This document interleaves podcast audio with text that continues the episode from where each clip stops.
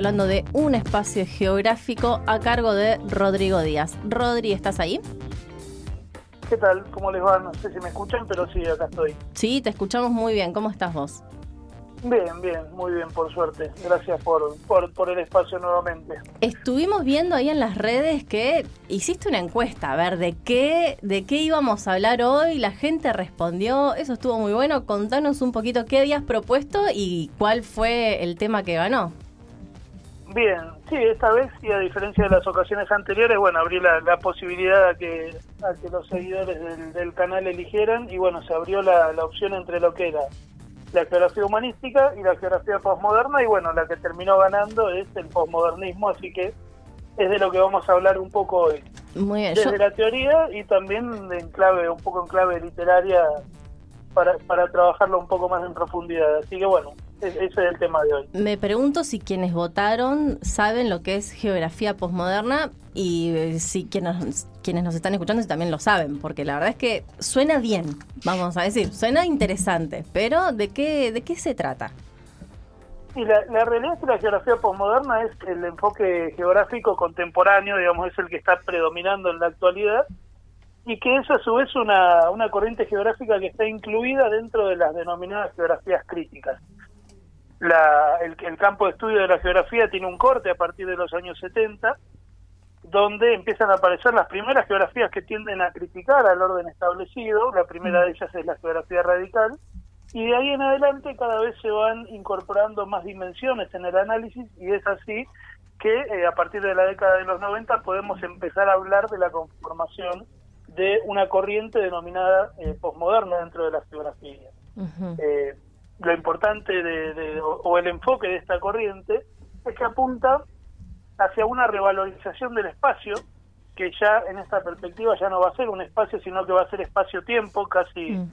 eh, una palabra sin separar, como una cuestión fundamental para el pensamiento geográfico que va de la mano con otra herramienta, que es cómo los estudios geográficos van a orientarse para recuperar y dar voz a aquellos que habitualmente no la tenían. Esto parece, decir, parece ser algo muy sencillo o algo muy simple, pero la intención, o mejor dicho, el cuerpo eh, principal de lo que es la geografía postmoderna, va a tratar de rescatar y de contar las espacialidades de una perspectiva más vivencial y sobre todo indagando en otras dimensiones analíticas en donde tradicionalmente no se involucraban. El arte, la literatura, las experiencias, las religiones, las etnias, las reivindicaciones identitarias, va a haber muchas dimensiones dentro de las cuales se van a empezar a pensar esas nuevas geografías y empezar a sumergirse dentro de lo que es el análisis. Esto es un cuerpo teórico que se va a dedicar a someter a juicio a los grandes relatos construidos por la modernidad, desde el positivismo hasta el materialismo histórico propiamente dicho. Así que la idea de esta, de esta geografía postmoderna es eh, tratar de entender al espacio como un continuo, o sea, un espacio-tiempo, pero a su vez eh, visto desde esa perspectiva que tradicionalmente no se ve, que es la de la experiencia, ¿no? La del espacio vivido.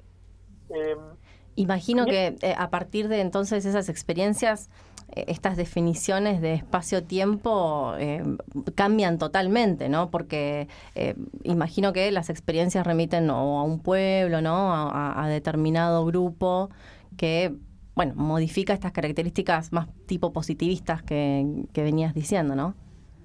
Sí, sí, sí, la, la, la, idea, o mejor dicho, el cambio, habitualmente siempre, y esto lo, lo traslado hacia lo que son las ciencias sociales en general, eh, una de las principales críticas que se hacían y que incluso algunos teóricos de esta, de esta corriente geográfica eh, indican es que hasta más o menos la década de los 70-80 no había eh, cuerpos de investigación que se dirigieran hacia, eh, o, mejor dicho, que trasladaran el, análisis de las ciencias sociales al territorio.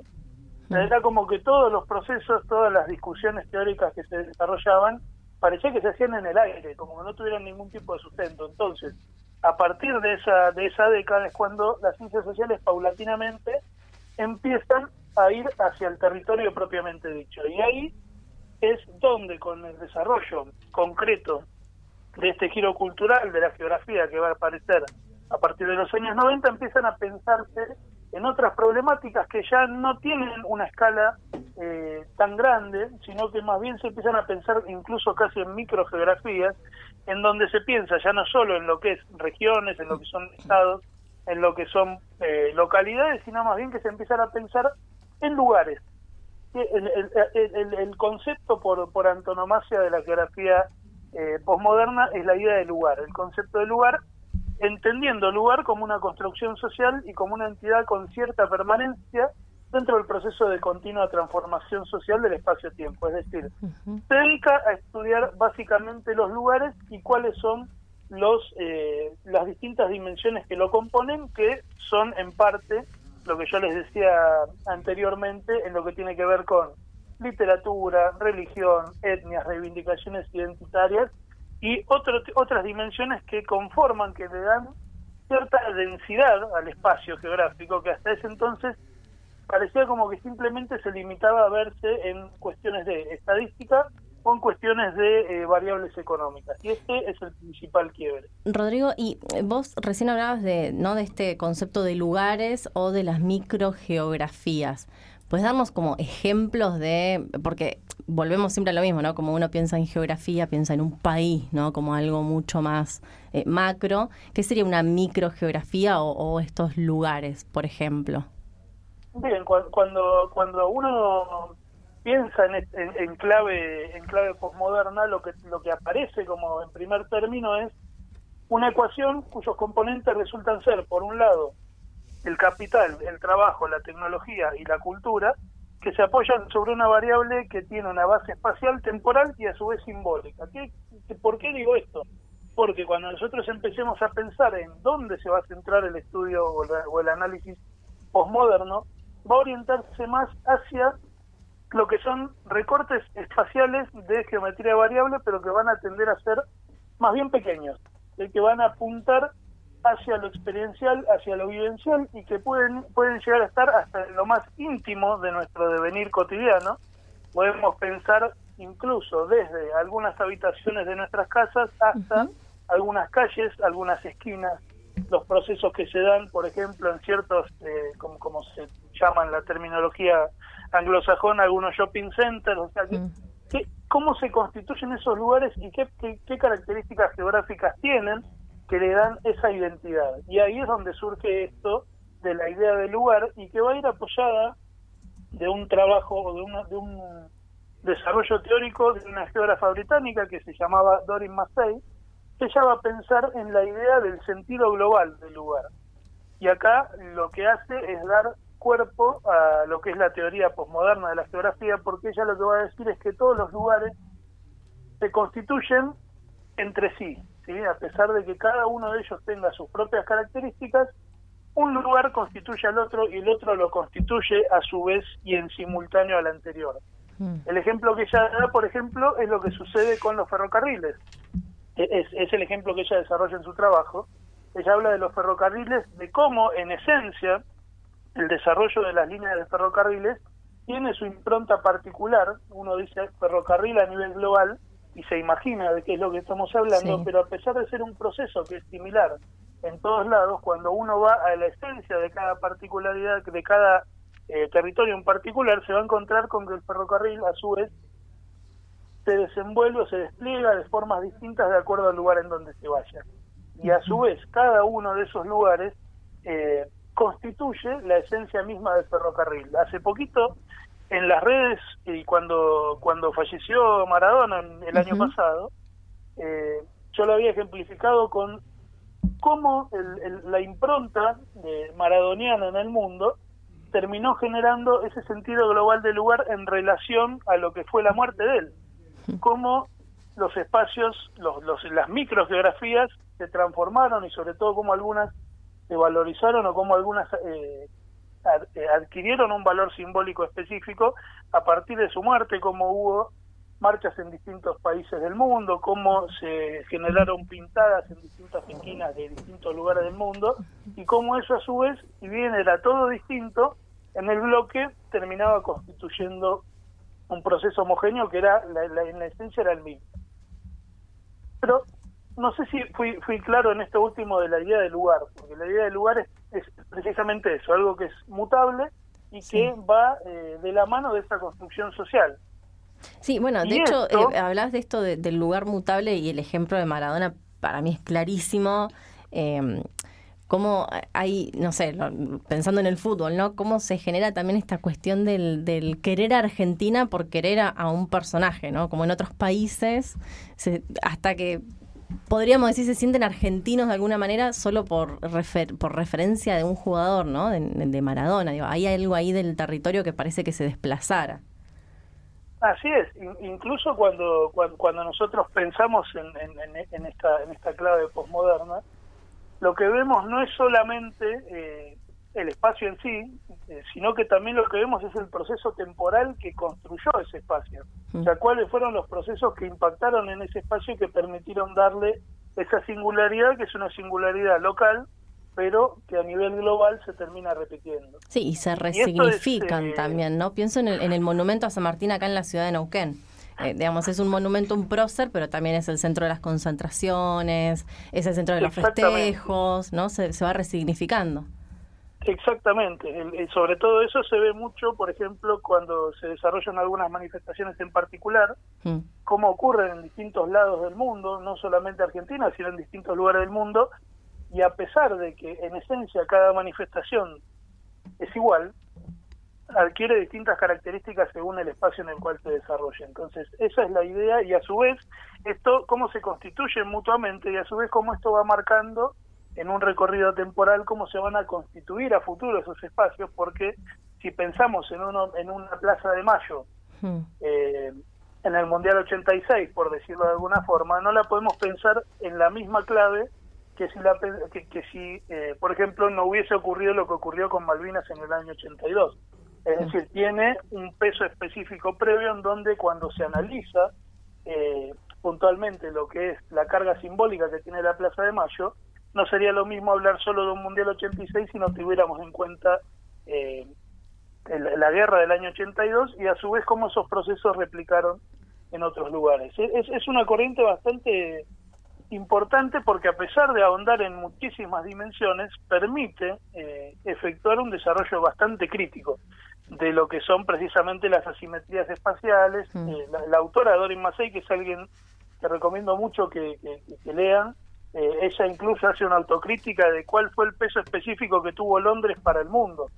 Y puntualmente cuál fue el peso específico que tuvo Manchester para el mundo como primera ciudad industrial y cómo eso constituyó, si se quiere, algunas periferias y cómo esas periferias hoy, a pesar de ser en parte centros, aún siguen teniendo características que fueron eh, muy, muy, muy, parecidas a la vez que muy disímiles, a la primera ciudad industrial. Es, una dinámica muy compleja, mm. pero que requiere un ejercicio, requiere pensarnos y requiere pensarse sobre todo, y eh, que, que, nos permite ver cómo en esa línea temporal el espacio se va transformando y a su vez se constituye eh, a la vez que es constituyente de otros. Y, y esto lo, lo, lo, complemento con alguien que eh, es otro teórico de la geografía, igual hoy creo que me, fui un poco, pero eh, es Eduard Soja, también un geógrafo ya fallecido, que él hablaba de la trialéctica del espacio.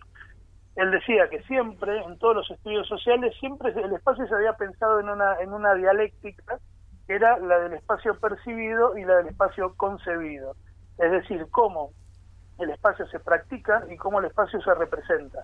Y lo que él va a decir es que nunca se tuvo en cuenta una tercera dimensión, que es lo que le da ese complemento perfecto, que es precisamente el espacio vivido. Y si uno lo traslada a la conquista del desierto, y yo siempre vengo a esto porque me, gusta mucho trabajar con el tema, eh, tenemos en cuenta que cómo se percibió el espacio a través de la creación de un desierto simbólico, cómo se representó a través del Instituto Geográfico Militar, de ese entonces hoy Instituto Geográfico Nacional, a través de la construcción de mapas que hablaban de un desierto, de que, que construían un desierto en esa cartografía, pero nunca se contó cómo ese espacio era vivido. Nunca se apeló a la voz del otro para pensar cómo se, cómo se vivió esa conquista del desierto y sobre todo de los pueblos originarios que tuvieron eh, que bancarse la que se bancaron, ¿no? Básicamente. Entonces, esa es la idea y eso, además, pensándose cómo la campaña del desierto también tuvo su singularidad a nivel local, pero cómo replicó en distintos países. hoy lo vemos con lo que está saliendo a la luz en Canadá, con las iglesias, eh, con, con, con, la quema de las iglesias por el descubrimiento de las tumbas de los chicos de pueblos originarios. Sí. está empezando, eh, mejor dicho, es como que se está eh, empezando a ver esa, esa singularidad local, pero que es algo que se repite a nivel global. Y algo que, que, que, yo quería traer a colación, porque este mismo autor, Soja, él dice y, acá viene el vínculo, mejor dicho, la parte literaria de todo esto. Te iba a preguntar, porque eh, vos siempre haces el vínculo y yo bueno, a ver con qué, con qué va a salir hoy, ¿no? claro, sí, bueno, e-, esto es medio difícil, pero, pero la simplifica bastante pensar. Eh, el mismo autor este que mencionaba recién, Soja, en una entrevista que se le realiza hace unos cuantos años, él dice algo así como que quien quiera pensar en clave posmoderna y quien quiera pensar en esta trialéctica del espacio, lo primero que tiene que hacer es referirse o dirigirse hacia cómo eh, Jorge Luis Borges caracteriza la ley. Es una de las obras más trascendentales del, escritor. Y cuando uno se dirige a esta, a esta caracterización, y lo voy a leer porque me la anoté, es una frase, un párrafo bastante largo, dice algo así, el diámetro de la LED sería de 2 o 3 centímetros, pero el espacio cósmico estaba ahí sin disminución de tamaño. Cada cosa, la luna del espejo, digamos, eran infinitas cosas porque yo claramente la veía desde todos los puntos del universo. Vi el populoso mar, vi el alba y la tarde, vi las muchedumbres de América, vi una plateada telaraña en el centro de una negra pirámide, vi un laberinto roto, era Londres, Vi interminables ojos inmediatos escrutándose en mí como un espejo, vi todos los espejos del planeta y ninguno me reflejó. Vi en un traspatio de la calle Soler las mismas baldosas que hace 30 años viene el de una casa en Ventos. Vi racimos, nieve, tabacos, vetas de metal, vapor de agua. Vi convexos desiertos ecuatoriales y cada uno de sus granos de arena. Vi en el Alef la tierra, vi mi cara y mis vísceras. Vi tu cara y sentí vértigo y lloré porque mis ojos habían visto ese objeto secreto y conjetural cuyo nombre usurpan los hombres, pero que ningún hombre ha mirado, el inconcebible universo. Esto es como él define a ese Aleph, y esto es como la geografía se piensa en esa clave de la trialéctica espacial y eh, precisamente en clave posmoderna, es decir, de todos los tiempos y de todos los espacios el espacio-tiempo. Es decir, todo es un proceso que discurre en simultáneo y nosotros al ver una calle, al ver una esquina, al ver un rincón, podemos ver todo lo que pasó y entender todo lo que pasó y por qué va a pasar lo que va a pasar.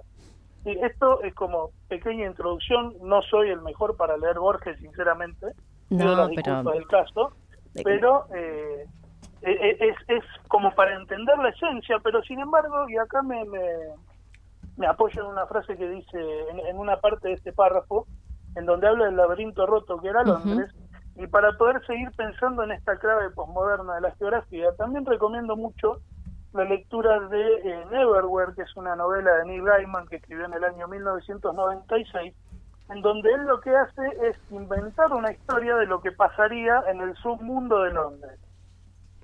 Y no solo en el subsuelo ni en el subterráneo, sino que lo que él hace es acudir a la historia, apelar al tiempo que lleva a Londres como ciudad, que lleva a Londres como espacio, y empezar a jugar con sus particularidades, con los nombres de las estaciones de los duques, eh, con los nombres de los distintos museos, y le va dando esa idea de percepción de un espacio-tiempo complejo que ha constituido a la vez que constituye.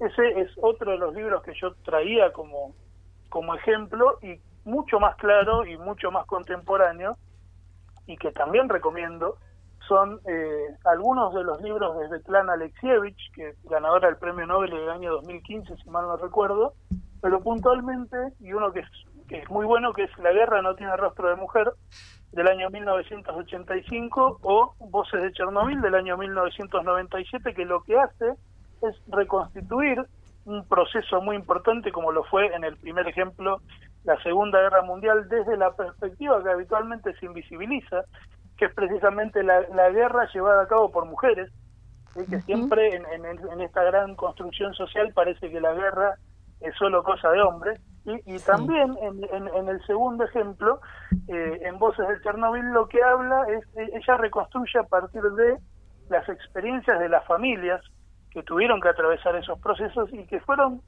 literalmente invisibilizadas por eh, la Unión Soviética. Eh, esos dos como ejemplo, hay uno mucho más contemporáneo incluso, es un libro es, un libro eh, nacional que se llama Cuando me muera quiero que me toquen cumbia, que en el año lo hemos, 2003. Lo hemos abordado acá en el programa, sí.